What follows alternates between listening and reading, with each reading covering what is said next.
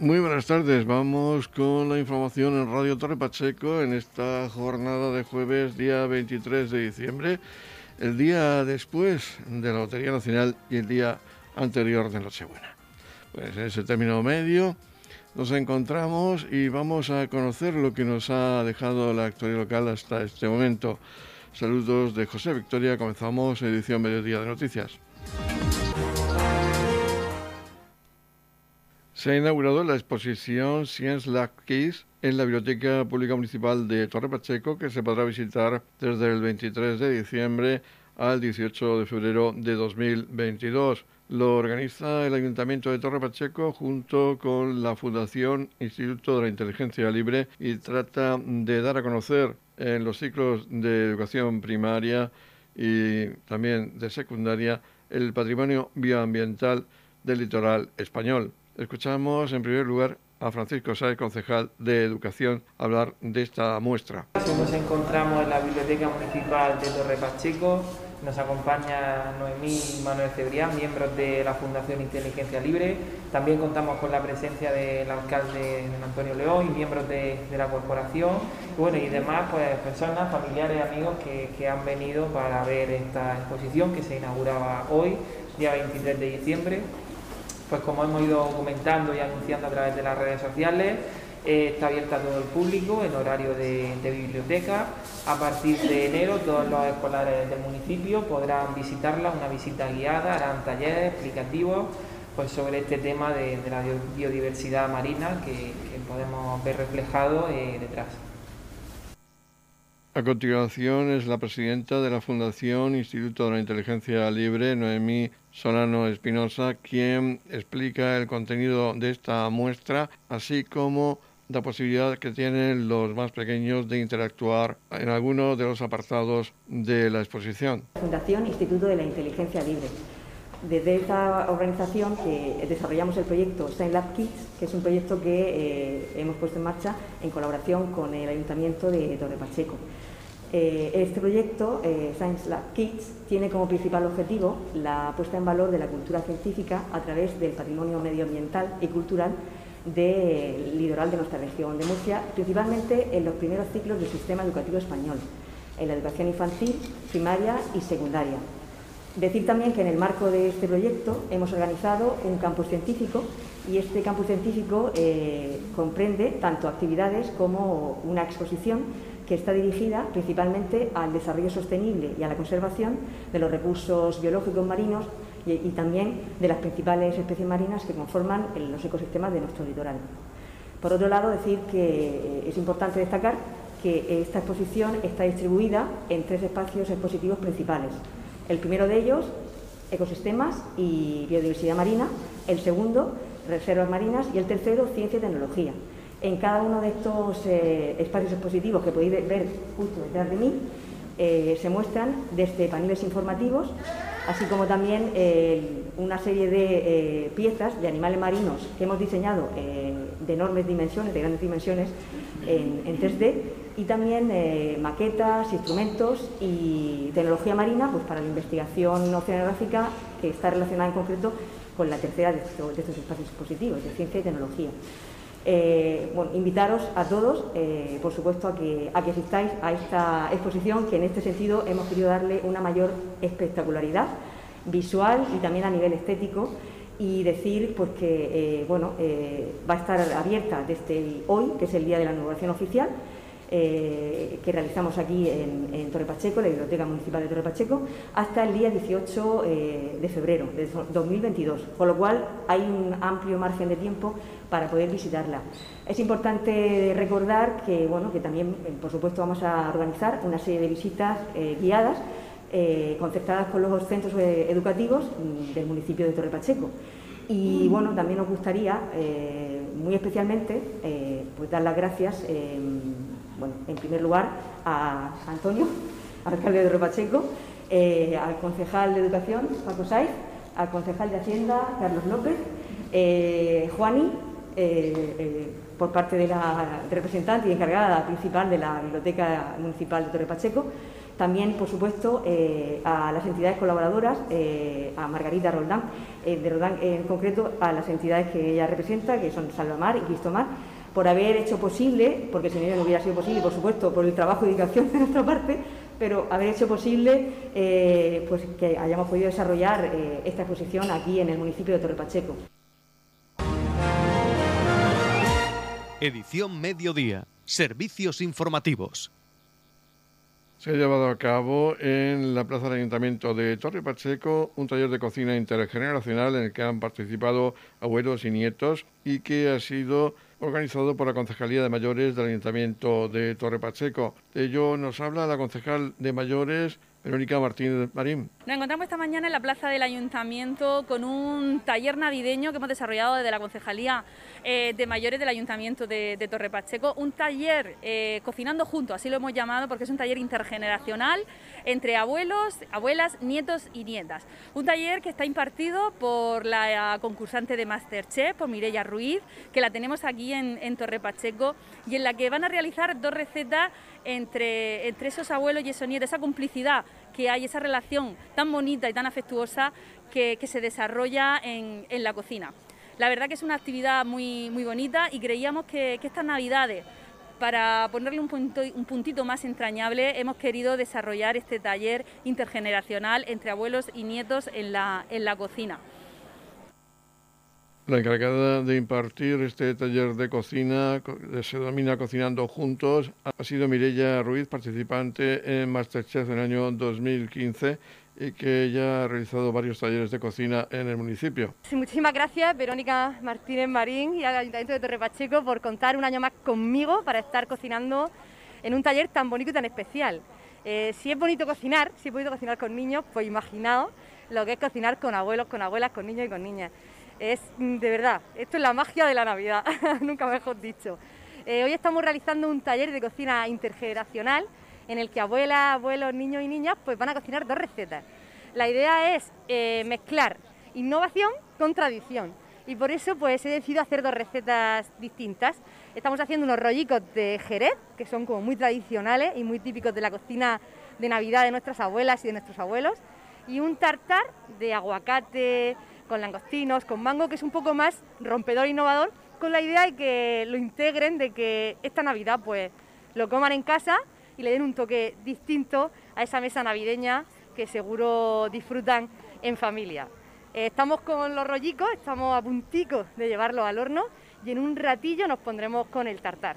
Vamos a ver qué tal sale todo, de momento está saliendo genial porque el ingrediente más importante, que son nuestras participantes y nuestros participantes, le están poniendo muchísimo corazón que es el ingrediente indispensable que hay que ponerle a la cocina y a la vida en general. Noticias, edición mediodía.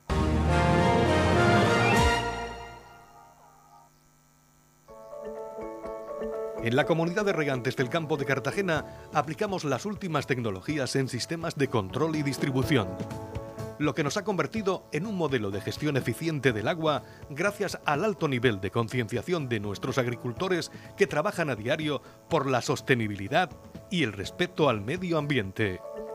La comunidad de regantes del campo de Cartagena les ofrece la noticia agrícola del día.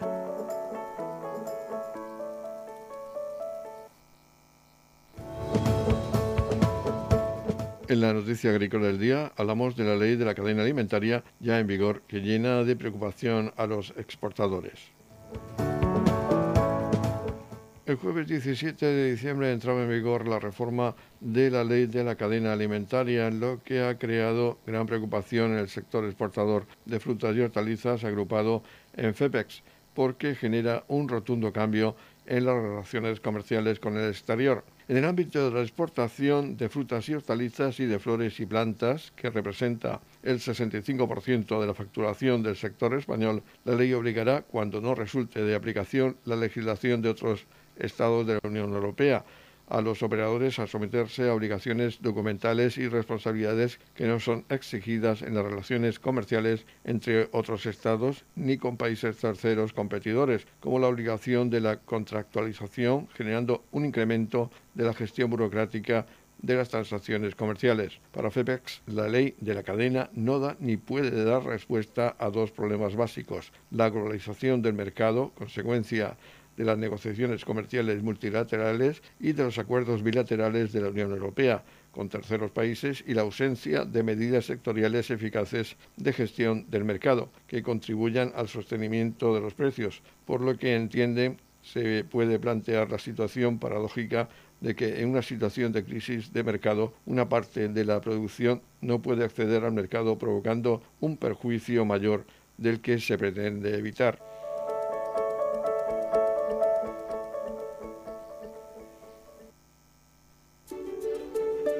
También en Navidad y durante todo el año, en la comunidad de regantes del campo de Cartagena trabajamos para mejorar nuestros sistemas de regadío. Para ello utilizamos la última tecnología con el fin de conseguir el máximo aprovechamiento del agua y un uso racional de la misma. Desde la comunidad de regantes del campo de Cartagena apostamos por una agricultura sostenible y respetuosa con el medio ambiente. En estas entrañables fechas, la comunidad de regantes del campo de Cartagena quiere desearles unas felices fiestas y prosperidad para el nuevo año.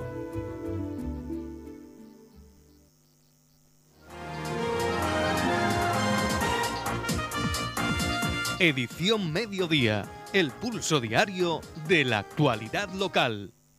Los días 23 y 30 de diciembre, en horario de 16.30 a 21 horas, se instalará un punto de realización de test de antígenos y de vacunación en la Plaza Alcalde Pedro Jiménez, frente al Ayuntamiento, dirigido a la población en general con el fin de localizar y frenar las cadenas de transmisión de casos asintomáticos de COVID-19. El Servicio Murciano de Salud, a través del 061, se instalará en Torre Pacheco los días previos a Nochebuena y Nochevieja y ofrecerá la vacunación de primera dosis a aquellos ciudadanos mayores de 12 años que aún no se han vacunado, así como la posibilidad de realizarse test de antígenos de forma completamente gratuita. Edición Mediodía. Servicios informativos. Desde el Servicio de Recogida de Residuos Sólidos Urbanos y Limpieza Viaria de Torre Pacheco se pide la colaboración ciudadana para que no se deposite el próximo viernes 24 de diciembre, Nochebuena, y el viernes 31 de diciembre, Nochevieja, y miércoles 5 de enero, el día víspera de Reyes, basura en los contenedores. El motivo es la celebración de las fiestas navideñas y Reyes, por lo que no habrá servicio de recogida de basura en la madrugada del 25 de diciembre 1 y 6 de enero. Este es un mensaje de STV Gestión, que agradece de antemano la colaboración de todos los vecinos. Radio Torre Pacheco, servicios informativos. Hemos podido leer titulares eh, recientemente en el que se dice que COAC, Iniciativa Rural, teme la marcha de empresas agrícolas del campo de Cartagena por la crisis del Mar Menor. Vamos a hablar con el presidente de COAC en la región de Murcia, con José Miguel Marín, para que nos hable de esta información que aparece publicada en algunos medios de, difusión. Y sobre ese titular que aparece publicado, ¿qué es lo que le preocupa a COAC, eh, sobre todo en la zona del campo de Cartagena? Bueno, nos preocupa, como se puede entender fácilmente, eh, que se siga eh, presionando las condiciones de producción en esa zona hasta el punto de hacerlas inviables. Yo creo que lo hemos dicho muchas veces y, siempre lo diremos que eh, defendemos el cumplimiento normativo, eh, vamos, eh, como no puede ser de otra manera, al máximo, el, estricto cumplimiento de, de, la norma vigente, ya sea la ley del mar menor, que es, tiene las restricciones que tiene, o bien sean las, toda la normativa que nos pueda, las medidas cautelares que nos puedan imponer desde la Confederación, siempre eh, defenderemos el estricto cumplimiento de la ley, como no puede ser de otra forma, y, no defenderemos nunca quien esté al margen de la ley, eso que vaya por delante. Pero lo que sí es cierto es que si no tenemos un cierto, eh, una cierta altura de miras y, vemos que no puede ser que la presión sobre los productores sea algo ilimitado, o sea, no puede ser, pues al final esto tendrá consecuencias, ¿no? Lo que, lo que tenemos que intentar es evitarlas. Cuando hablamos de esa, ese titular que usted me habla y que lógicamente está eh, dentro de un contexto, eh, de una de una rueda de prensa, pues hombre, lo que lo que tenemos que decir al respecto es que hay que diferenciar pues todo lo que son las grandes empresas o medianas o tal o, empresas de la agroindustria de lo que son eh, los agricultores y ganaderos de toda la vida del campo Cartagena, explotaciones familiares, que dicho sea de paso es a quien eh, yo represento, ¿no? o, mi organización eh, COAG representa, ¿no?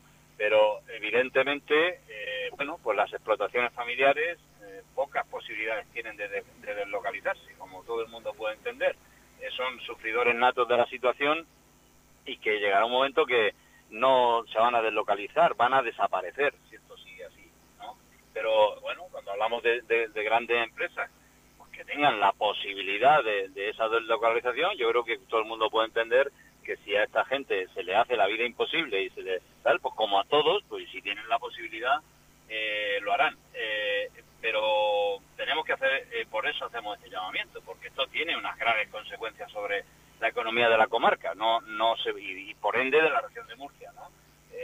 por eso nos parece que teniendo como tenemos a día de hoy eh, la norma más restrictiva en cuanto a producción de Europa, sin ninguna duda, y del mundo, pues hombre, mm, yo creo que lo que tenemos que, y lo he dicho ya en muchos foros, lo que tenemos que, donde tenemos que centrarnos es en la solución del problema y no seguir criminalizando al sector agrario hasta límites insospechados. Entonces, todas estas corrientes de opinión que, que no, que, esto, la, la, única solución es eliminar el sector, hombre, me parece de una irresponsabilidad extraordinaria, ¿no? Entonces yo eh, lo que eh, vengo haciendo y, en fin, desde mi eh, desde la parte que me toca, ¿no? Como máximo representante de COA, es pedir que nos centremos en buscar las soluciones, en buscar las soluciones al problema. Y, digo y, y, diré que la agricultura hoy por hoy es más parte de la solución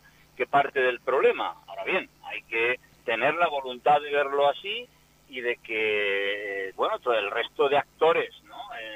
en, juego, pues que, así lo entiendan, ¿no? Pero que desde los poderes públicos, pues hay que entender que la situación, por, por bueno, la situación que al final es todo lo que está marcando esta, esta eh, coyuntura, que es la situación del, del Mar Menor, pues hombre, es un tema, un problema multifactorial, como todo el mundo sabe, como la comunidad científica reconoce. Eh, tenemos eh, eh, tema afecciones de la minería, afecciones del urbanismo, afecciones del, del, sector industrial, afecciones de las aguas fluviales, etcétera, etcétera, etcétera. Entonces, lo que, lo que no se puede hacer es cargar todas las tintas contra un sector que además es el único que se ha movido, el único que ha invertido, que ha investigado y que es un motor de crecimiento para, para Cartagena y para, y para la región de Murcia en definitiva, y que tenemos que hacer ese llamamiento, que hay que relajar ya de una vez la presión y la criminalización al sector y ponernos a buscar las soluciones. Esto es lo que tenemos que decir. Muy bien, pues ha quedado bastante clara la postura de COAC sobre este asunto y queda afrontar esos retos de, recortes en el trasvase y sobre todo esas limitaciones por el, los cultivos en, las zonas próximas al Mar Menor la disponibilidad de recursos hídricos eh, al margen de todo lo demás es un problema extraordinariamente serio, eh, como todo el mundo puede entender, por la, la, superficies de regadío, que son las que desde el punto de vista de aportación económica, si se me permite, al, Producto Interior Bruto Regional, por hacer una, una referencia macro, eh, bueno, evidentemente esto es muy fácil, ¿no? Si no tenemos agua no regamos y si no regamos, pues eh, la actividad cae, el empleo cae y, todo cae, ¿no? Entonces, eh, las amenazas que se ciernen sobre un recorte importante, como todo el mundo sabe,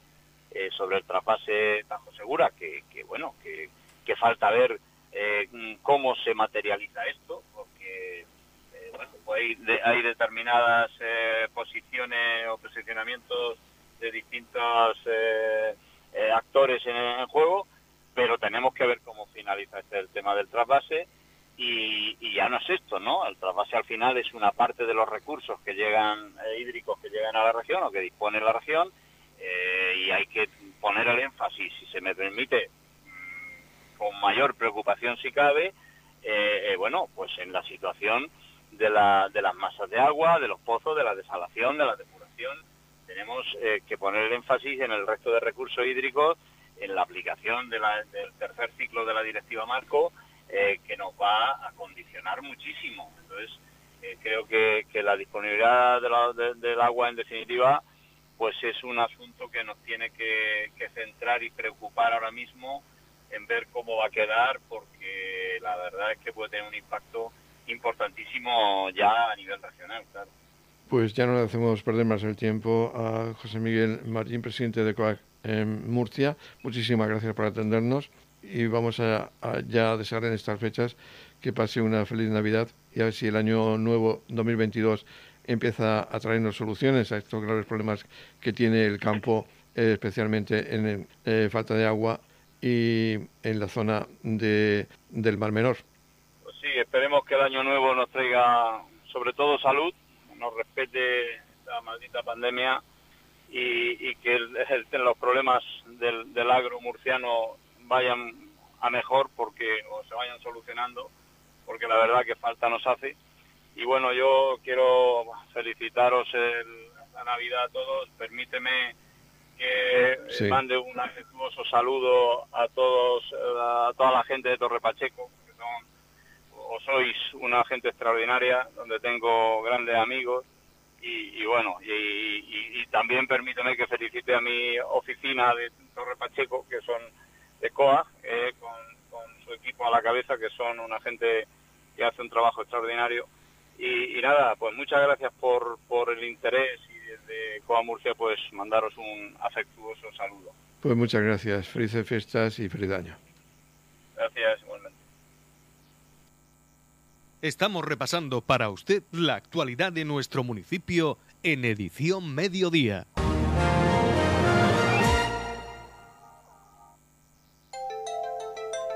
En la comunidad de regantes del campo de Cartagena aplicamos los últimos avances en innovación y desarrollo al servicio de una agricultura de regadío eficiente y respetuosa con nuestro entorno.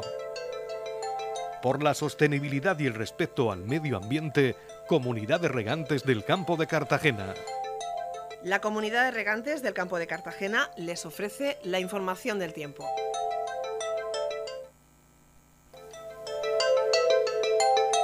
El tiempo previsto para hoy jueves 23 de diciembre en la región de Murcia es de cielos nubosos o cubiertos con lluvias y brumas y nieblas en el interior, quedando por la tarde con intervalos de nubes medias y altas, temperaturas mínimas en ascenso y máximas en descenso.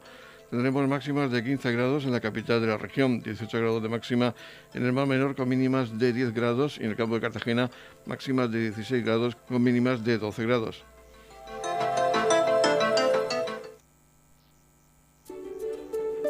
También en Navidad y durante todo el año, en la comunidad de regantes del campo de Cartagena trabajamos para mejorar nuestros sistemas de regadío. Para ello utilizamos la última tecnología con el fin de conseguir el máximo aprovechamiento del agua y un uso racional de la misma. Desde la comunidad de regantes del campo de Cartagena apostamos por una agricultura sostenible y respetuosa con el medio ambiente. En estas entrañables fechas, la comunidad de regantes del campo de Cartagena quiere desearles unas felices fiestas y prosperidad para el nuevo año.